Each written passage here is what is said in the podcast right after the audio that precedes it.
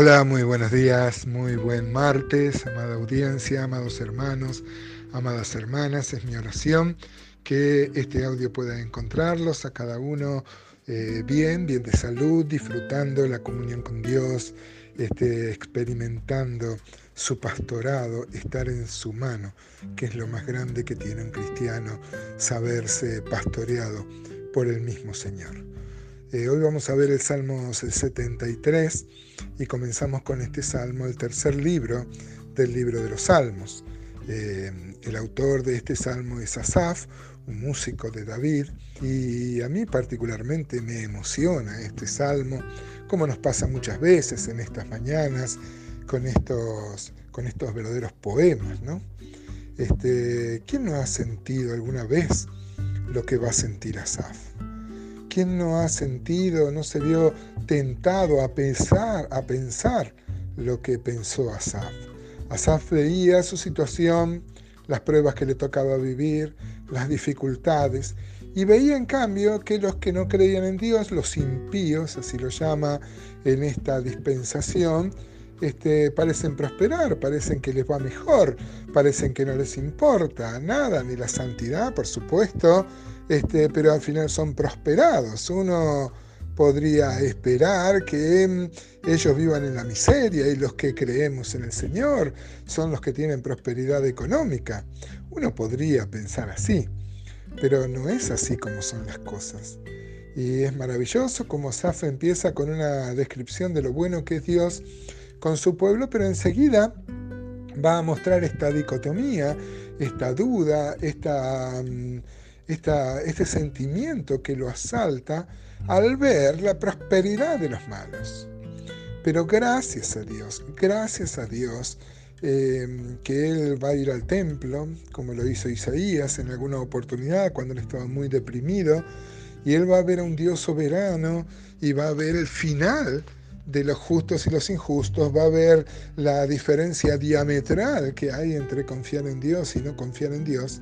Y nosotros podemos sumar también el presente, porque aún en medio de la aflicción, en medio, aún en medio del dolor, uno puede experimentar la compañía de Dios. No es como se ha usado también este concepto que la gente tiene que sufrir acá y como dijo Marx en alguna oportunidad que la religión era el opio de los pueblos, porque claro, mientras el proletario era sojuzgado, se le hacía creer en Dios para que tenga una esperanza futura. Eh, es verdad que esto se ha usado así por, los, por el sistema capitalista y por la opresión del gran capital sobre los obreros, pero eso no quita la verdad bíblica, que hay una gran diferencia entre creer en Dios y no creer en Dios. Y hermanos, podemos en esta mañana alentarnos unos a otros a decir que no es lo mismo. No es lo mismo ni para el presente y sobre todo para el futuro. Mire cómo lo dice Asaf dice, ciertamente es bueno Dios para con Israel, para con los limpios de corazón. En cuanto a mí, casi se deslizaron mis pies. Por poco rebalaron mis pasos, porque tuve envidia de los arrogantes, viendo la prosperidad de los impíos. Porque no tienen congojas por su muerte, pues su vigor está entero. No pasan trabajos como los otros mortales, ni son azotados como los demás hombres por tanto, la soberbia los corona, se cubren de vestido de violencia, los ojos se les saltan de gordura, logran con creces los antojos de su corazón, se mofan y hablan con maldad de hacer violencia, hablan con altanería, ponen su boca contra el cielo y su lengua pasea la tierra, lo mismo que pensaba Job, ¿no es cierto?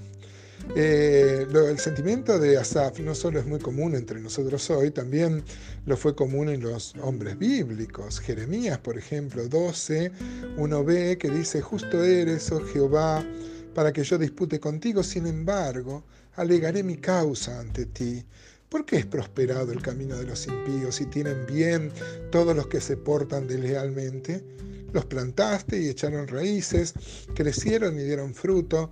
Cercano estás tú en sus bocas, pero lejos de sus corazones. Pero tú, oh Jehová, me conoces, me viste y probaste mi corazón para contigo. Arrebátalos como ovejas para el degolladero y señálalos para el día de la matanza. Mire qué sentimiento tiene Jeremías, ¿no es cierto? Dice, si yo soy tu siervo, parece que vos le estás dando al impío, al que no te reconoce. Y mire el 4 de Jeremías 12, dice, ¿hasta cuándo estará desierta la tierra, marchita la hierba de todo el campo, por la maldad de los que en ella moran? Faltaron los ganados y las aves porque dijeron no ver a Dios, nuestro fin. Claro, el mismo sentimiento que tenía Asaf. Ahora, eh, ¿Cuántas veces usted ha sentido esto, hermano? ¿Cuántas veces vos, amado hermano, este, fuiste acosado por este pensamiento? Al final, ¿de qué vale servir a Dios? Y los que no sirven a Dios, los que no aman a Dios, los que no piensan en Dios, los que no obedecen su palabra, los que no se someten a su voluntad, al final son, este, parece eh, que fueran este, más prosperado. Mira el 22 del Salmo 73 o el 21, dice, se llenó de amargura mi alma. Claro, si no piensa esto, y en mi corazón sentía punzadas. Tan torpe era yo que no entendía, era como una bestia delante de, de ti. Con todo yo siempre estuve contigo, me tomaste de la mano derecha, me has guiado según tu consejo y después me recibirás en gloria. ¿A quién tengo yo en los cielos? Sino a ti, y fuera de ti nada deseo en la tierra. Mi carne y mi corazón desfallecen, mas la roca de mi corazón y mi porción es Dios para siempre. Miren, hermanos, acá encontramos en los 28 versículos que tiene este salmo una expresión muy humana de las dudas que a veces nos, nos acosan, nos cercan, nos asedian. Pero podemos hacer como el salmista, buscar nuestro refugio en Dios. Y no está mal hacerle estos planteos. Fíjese que se lo hizo Asaf, se lo hizo Isaías también. Isaías en medio del dolor, Isaías 5, uno puede ver un hombre que no hacía más que lamentarse, ay, ay, ay. Hasta que fue al templo y trajo su, su cuita, su soledad, su desconsuelo ante el Señor. Y esta es la gran diferencia, porque muchas veces nosotros nos enojamos con el Señor, nos, nos este, rebelamos contra el Señor. Y tenemos que entender lo que entendió este Asaf. Fíjese el 26 dice, mi carne y mi corazón desfallecen, mas la roca de mi corazón y mi porción es Dios para siempre. Porque aquí los que se alejan de ti perecerán Tú destruirás a todo aquel que de ti se aparta, pero en cuanto a mí, el acercarme a Dios es el bien. He puesto en Jehová el Señor mi esperanza para contar todas tus obras. ¿Y vos, hermano, qué tal? ¿Cómo, cómo estás pasando este tiempo? ¿Cómo te va la vida? Eh, ¿Tenés estos pensamientos? Por eso es que la Biblia dice que nosotros tenemos que correr la carrera puesto los ojos en Jesús. Porque si uno mira hacia los costados, ve los otros y se confunde. Como decía Asaf, tan torpe era yo, que no entendía. Así somos, hermanos. No está mal tener estos planteos, no está mal tener estas dudas. Como decía un viejo predicador, no podemos evitar que los eh, paja cabeza, pero sí podemos evitar que hagan nido. Que, no, que estos pensamientos no se acuñen en nuestro corazón y formen nuestra cosmovisión, o más bien deformen nuestra cosmovisión de la vida un buen pensamiento, ¿no? Que nos anime en este martes. Dios nos bendiga.